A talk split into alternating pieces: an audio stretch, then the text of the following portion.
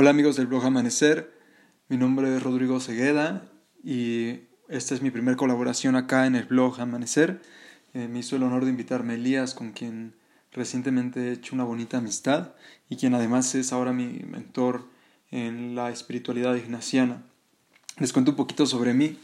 Este, estudié filosofía en la UNAM y durante mi carrera, durante mi licenciatura, eh, me dediqué al estudio sobre todo de la mística islámica y bueno, he atendido también a otras místicas, pero bueno, ese digamos ha sido mi campo de estudio y sobre todo trato de vincularla con mística cristiana, mística judía, al ser este, religiones semíticas, religiones hermanas. Aunque claro está, pues uno siempre va más allá cuando se habla de mística. En esta ocasión, como mi primer colaboración, me gustaría hacer una pequeña reflexión sobre un tema que he venido trabajando desde hace un tiempo, que es la mística y la autoridad. Eh, si se quiere ver también como la mística y la revolución, ¿no? Este, ¿Por qué me interesa este tema? Bueno, a lo largo de los años eh, que he estado estudiando el tema de la mística y las religiones, me he encontrado con una constante, que es que generalmente la mística genera un choque dentro de las religiones. Eh, si bien hay místicas institucionales, como las vamos a ver más adelante, también hay una mística que generalmente está rompiendo con los patrones que se, venían llevado a cabo en la religión, rompe a veces en el plano simbólico con los elementos de identidad y entonces se genera un, un, problema ¿no? al interior de la comunidad. Entonces, eh, ese tema me llama muchísimo a mí la atención. Eh, posteriormente, después de encontrar varios trabajos, hubo un trabajo que me gustó eh, particularmente, que es el de Scholem, es un filósofo judío muy amigo de Benjamin. Y bueno, él empieza su trabajo hablando de que la mística generalmente, o la experiencia mística generalmente es generada de dos formas, ya sea bajo un trabajo disciplinado o por una iluminación espontánea. Entonces, él piensa que el papel de la comunidad va a ser fundamental en ello, ¿no? Porque la comunidad va a ser la encargada a la vez de dotar los elementos tradicionales al místico, es decir, ya sean símbolos, todo lo que, lo que tiene que ver con, con imaginería. Y entonces, como el mundo del místico ya está interpretado, él no aparece aislado de, de, esa mística, ¿no? Incluso, pues bueno, podemos hablar que en un plano cultural es todo lo que va a absorber y hasta cierto punto va a apreciar el, el místico. Entonces, bueno, hay, hay, ocasiones que el, que la, el, el místico, el, el, gnóstico, que, se, que, que empieza como a, a adentrarse en ciertos estados, puede romper con la tradición. Y está bien si lo hace, ¿no? Mientras no lo comunique, ¿no? Cuando el místico tiene una, una pretensión de comunicar esto, eh, ahí es donde se genera el problema. Cuando no, pues puede ser como un justo ignorado, como un santo oculto, ¿no? Sobre esto hay bastante trabajo también, ¿no? Sobre en el, en el judaísmo, por ejemplo, se habla de los 72 justos, en el Islam eh, también se habla de un eh, imán oculto, y también, por ejemplo, podemos entenderlo como esta gente que a, a los ojos de la vista de las personas puede ser una persona impia o una persona este, despreciable, pero que en realidad lo que está haciendo es garantizar su, su sinceridad de unión con Dios, ¿no? Eh, sobre esto, pues por ejemplo, hay como en el cristianismo están los locos por Cristo, en el, en el Islam los malamati, etcétera, ¿no? Pero, pero bueno, este no es lo que este no es el místico que propiamente nos puede ocupar de momento, sino pensar que, que cuando el místico sí trata de comunicar su experiencia es donde se va a generar generalmente un, eh, se va a generar generalmente un conflicto. Entonces, eh, ahí vamos a ver que hay dos tipos de mística, una que es conservadora, otra que es revolucionaria. Eh, por la conservadora podemos entender aquella que pues no busca romper con la fuente tradicional o busca avalarse a través de la fuente tradicional aunque sea una ruptura y de la revolucionaria pues vamos a ver algo que, que generalmente se eh, genera movimientos que van a atentar, contra la autoridad eh, ya dada. Entonces vamos a ver que una de las cosas muy interesantes del místico, o una de las cosas que están en el místico, es que su vida misma se vuelve una metáfora de, de digamos, de este proceso de revelación de la divinidad. Entonces, eh, en él mismo se van a ir, a lo largo de su biografía, se van a ir revelando eh, estructuras fundamentales de carácter ontológico. Así lo dice Scholem. Y ello nos hace pensar que no hay una diferenciación clara entre sujeto y objeto en la mística, o más bien no lo hay. Entonces, por ello, la, también tiene algo de amorfo, ¿no? Porque más bien la experiencia mística se va a encarnar en la vida del místico y no al revés. Entonces, al momento de que el místico quiere comunicar esto, lo va a hacer a través de imágenes, ya, ya sean símbolos, ya sea que hable de la luz o como experiencias eh, sonoras, oníricas, etc. Pero eh, estos símbolos ya están dados, ¿no? Y estos símbolos, eh, aunque son propios, porque él pertenece, está inmerso en la cultura, no solamente pertenecen a él, ¿no? Y hay quienes también buscan resguardarlo.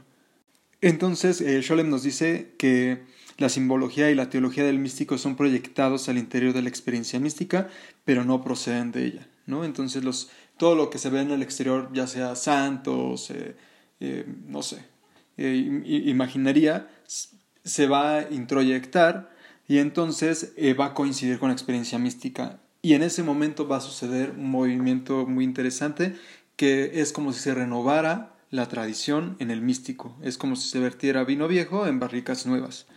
Con ello, pues lo que, va, lo que se va a generar es un nuevo sentido que, que puede ser acorde a la comunidad o puede generar una ruptura. Entonces, ¿cuál es el, el riesgo que, que, puede prever la comunidad en ello? El riesgo está en que el místico declare una causa opuesta o que también eh, reclame cierta autoridad, ya sea como una profecía o un título de santidad, etc. ¿no? Incluso, pues, por ejemplo, ya en la mística medieval se cuestionaban que era un profeta, si era un místico ascendido, si era una experiencia determinada. Entonces, y por ejemplo en el origen antiguo, pues decían el profeta es una escucha directa, es una autoridad religiosa ya dada que recibe la revelación directamente de Dios. Entonces no hay mucha claridad en ello y la comunidad generalmente lo que va a proteger es que el místico quiera ascender a estos grados que son vistos como primigenios. Entonces, va a haber un tipo de místico que generalmente siempre hay una tensión, eh, una, una, negatividad dialéctica entre la mística y la autoridad, pero va a haber un tipo de místico que por lo general se va a querer evitar dentro de las comunidades. Es el místico nihilista. Eh, yo diría que lo más cercano a lo que yo he conocido como místico nihilista podría ser Omar Hayam. Omar Hayam pues todo el tiempo está eh, atacando los símbolos tradicionales del Islam a través de su poesía y eh, hay varias interpretaciones muy amplias al respecto, pero queda suspendido, digamos, en un plano no dialéctico, se queda en lo amorfo, ¿no? Entonces, este tipo de personas generalmente horrorizan a las comunidades, eh, no, no son aceptadas y pues aniquilan la autoridad religiosa, propiamente dicho. Ahora bien, eh, hay religiones que no tienen autoridades religiosas históricas propiamente en algún momento dado de la historia, o tienen o comparten la autoridad religiosa ya sea con libros, como es el caso de las tres religiones semíticas, la Torá, el Evangelio o el Nuevo Testamento y el Corán, ¿no? Entonces digamos, ¿qué pasa ahí? El místico también eh, puede acceder a, tener una experiencia a través de la reinterpretación, eh, también puede darle infinitos sentidos al texto sagrado y esto a la vez también avalaría un poco la autoridad del texto sagrado porque le, daría como digamos una obra de misterio. Eh, también el texto lo, lo, puede transformar, se desarrolla lo que es la hermenéutica sagrada, eh, hay exégesis mística, etc.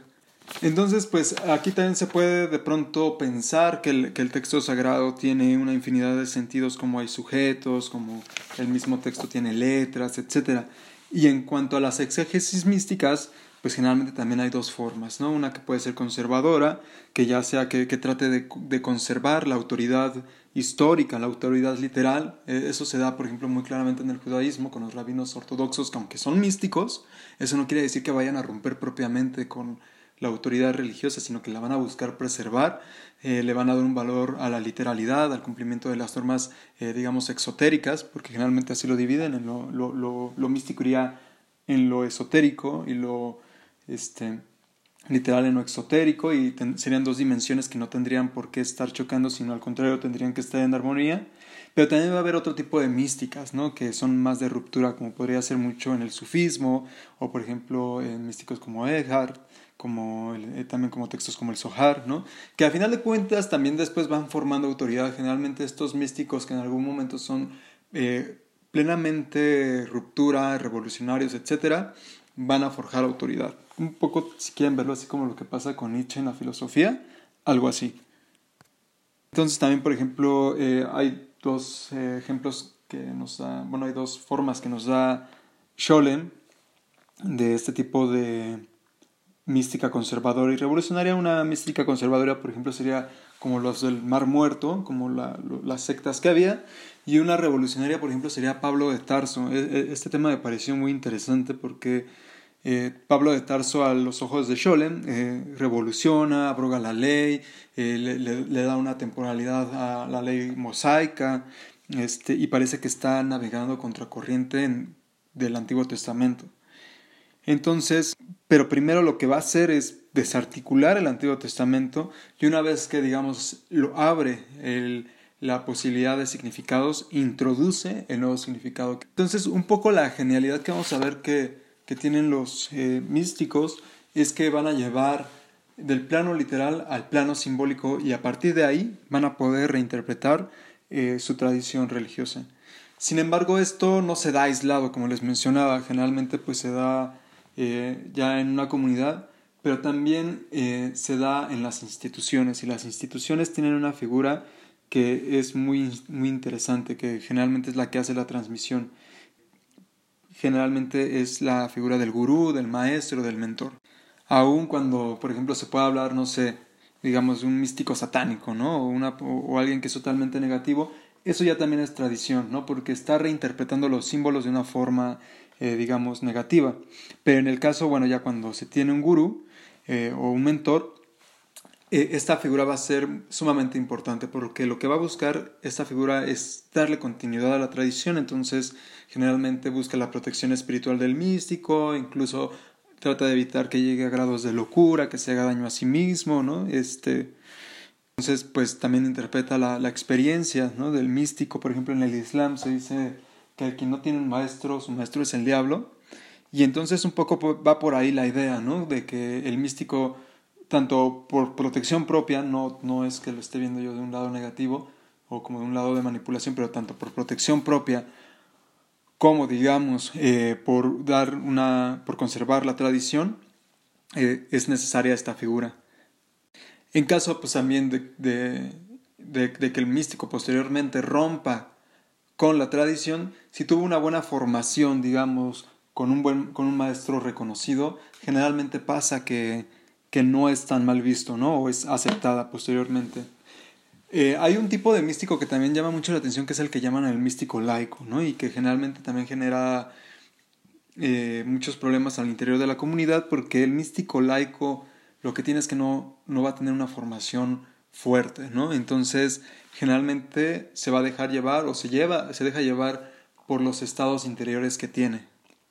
Y estos estados interiores eh, le permiten forjar comunidad y, pues, digamos, en medio, digamos, de formadores religiosos, de, eruditos, esto puede ser eh, descalificado, aunque posteriormente puede ser aceptado. En el, dentro, dentro del catolicismo vemos muchos casos así, ¿no? De alguien que no tenía una formación espiritual eh, eh, fuerte, pero que posteriormente, con el tiempo, fue aceptada su autoridad, ¿no? O fue aceptada la autoridad de su experiencia mística. También, pues, hay quienes eh, tienden a, a, poner como autoridad que les legitime a símbolos, a ciertas figuras simbólicas. Entonces, por ejemplo, algunos pueden decir, no sé, se me apareció Jesús en un sueño, el profeta Elías, el imam, una cosa así, el, etcétera, en el número de figuras. Y esto, si está avalado por la tradición, pues también les va a permitir tener un tipo de legitimidad. Aún cuando lo que buscaban era una, ruptura. Entonces, si la comunidad acepta esto, pues la experiencia mística eh, va a ser asimilada de forma positiva. Entonces, en ese sentido, los símbolos funcionan como árbitros entre la comunidad, la autoridad religiosa y el místico. Entonces, pues podemos hablar en cierto sentido de que esto no es del todo consciente, no es que hay un místico que diga voy a agarrar este símbolo y le voy a introducir este contenido o lo voy a vaciar de este contenido, sino que es algo también un poco azaroso, ¿no? Y depende de muchos factores, ¿no? Histórico, eh, de la propia comunidad, de la propia formación del místico. Por ejemplo, eh, es muy curioso que Scholem menciona que hay personas que ya vienen como con un cierto impulso siempre a la ruptura, siempre a la negación, eh, siempre son, son como anarquistas naturales y que cuando se encuentran con la mística pues obviamente hacen un clic inmediato. Pero hay otros que no necesariamente, ¿no? Y que no por ello quiere decir que su contenido no está rompiendo, ¿no? Siempre se dan cuenta de que están rompiendo con una tradición. Sin embargo, eh, siempre que se esté saliendo como del canon, el mentor va, va, a ser una figura indispensable para tratar de desanimar al místico en que vaya en direcciones opuestas, en que genera antipatía institucional eh, y, y, etcétera. Y si una persona no tiene un mentor generalmente, ¿qué es lo que va a pasar? Pues que va a haber un, desprecio. Entre mayor formación teológica, siempre eh, va a haber una mayor legitimidad, eh, al menos a, nivel institucional. Entonces, por ejemplo, en el judaísmo, eh, menciona un, cita a, a, Maimónides y dice que, eh, que Maimónides decía hay que hartarse de pan y carne para aspirar al reino de los cielos. Es decir, hay que beber bastante de la filosofía, de la teología, tener un corpus eh, bien definido para después poder acceder a eso. Y eso se da, yo lo he visto en muchísimas místicas, ¿no? O sea, por ejemplo, en, el Islam lo mismo, ¿no? Las místicas más oficialistas, como serían las de Irán, hacen eso, ¿no? O sea, la gente no puede acceder tan fácilmente a, clases de mística, sino que tiene que tener una formación, digamos, en Sharia, en ley, para después posteriormente hacerse aspirante a ello, ¿no? Por eso eh, hay mucho conflicto entre los sufíes y las, el Islam institucional, porque a veces se, se, entiende que estas personas no son tan serias, pero en realidad, pues bueno, es un tema de autoridad, yo lo vería así. Y bueno, generalmente los movimientos laicos, los movimientos que no están dentro de las instituciones oficiales,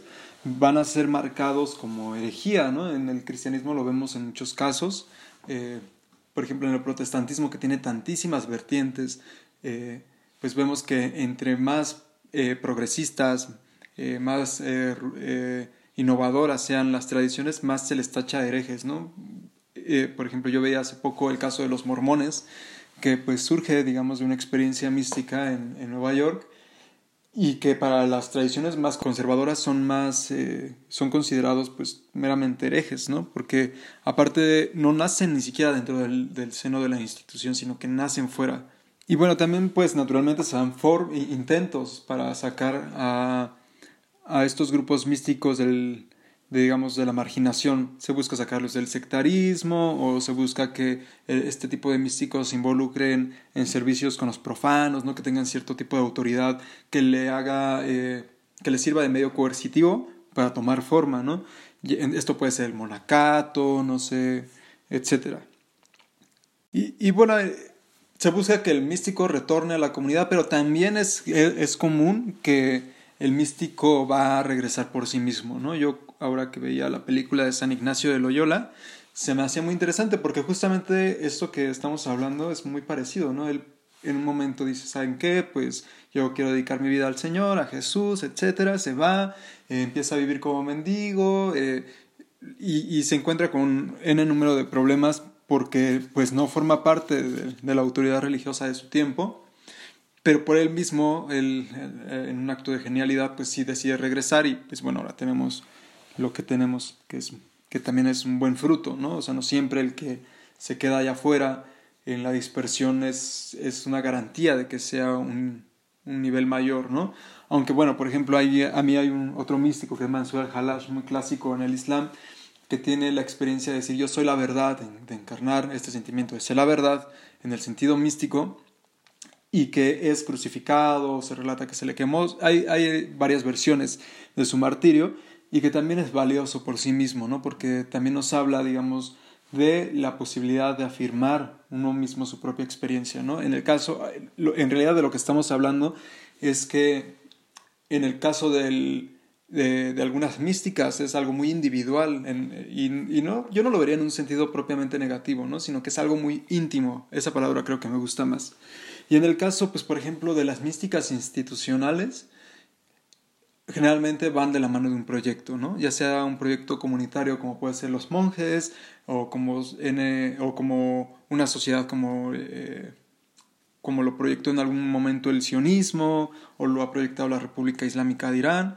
Entonces también, ¿no? También tiene un sentido, ¿no? De donar tu individualidad a favor de la comunidad, ¿no? Si lo queremos ver así.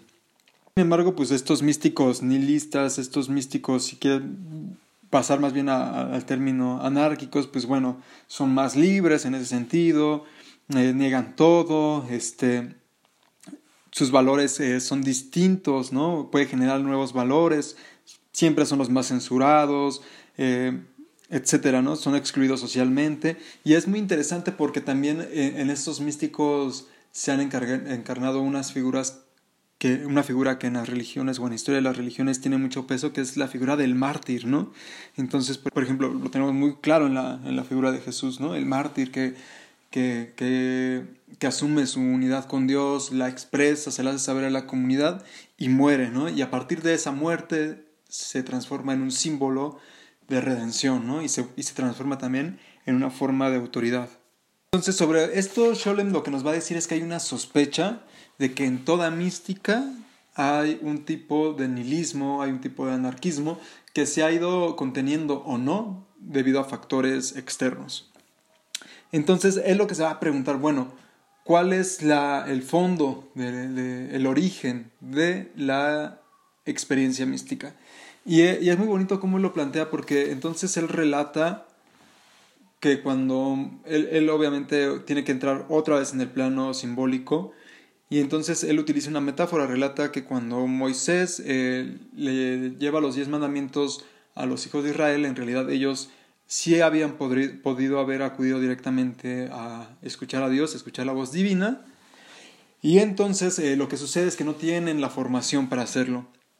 Entonces eh, se dice que Dios sí les había revelado los dos primeros mandamientos, amarás a Dios sobre todas las cosas, y, y etcétera pero incluso él va un poco más lejos y dice que lo que se le reveló al pueblo de Israel es el Aleph, ¿no? Entonces el Aleph es en, en el hebreo una palabra que más bien es un espíritu.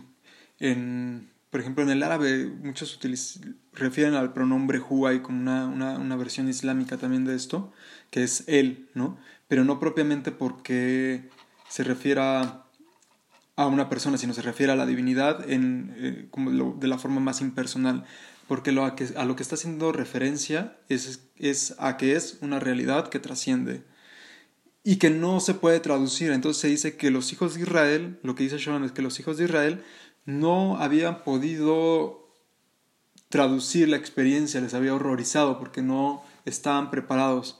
Entonces lo que hace Moisés es traducir esa experiencia mística en lo que sería ahora pues, la ley, la Torah.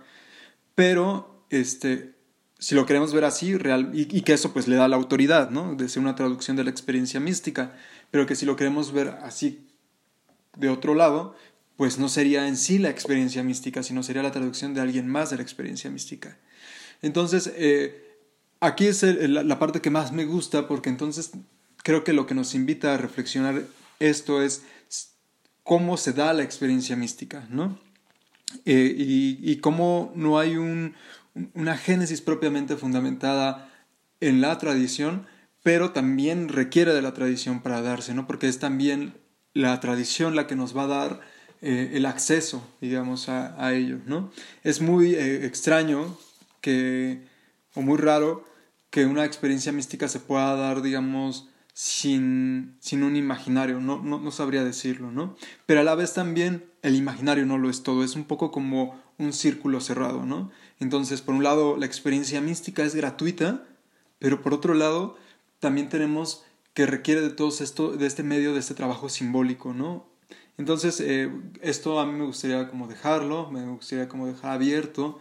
Eh, también me hace pensar mucho en la creatividad del ser humano, ¿no? en, el gran genio, ¿no? De, de, poder acceder a esto y de poder traducirlo en corpus tan hermosos, ¿no? sea, ya sea poesía o en, tratados, en arte, etcétera, ¿no? Entonces, eh, pues bueno, esta sería mi, mi primera colaboración.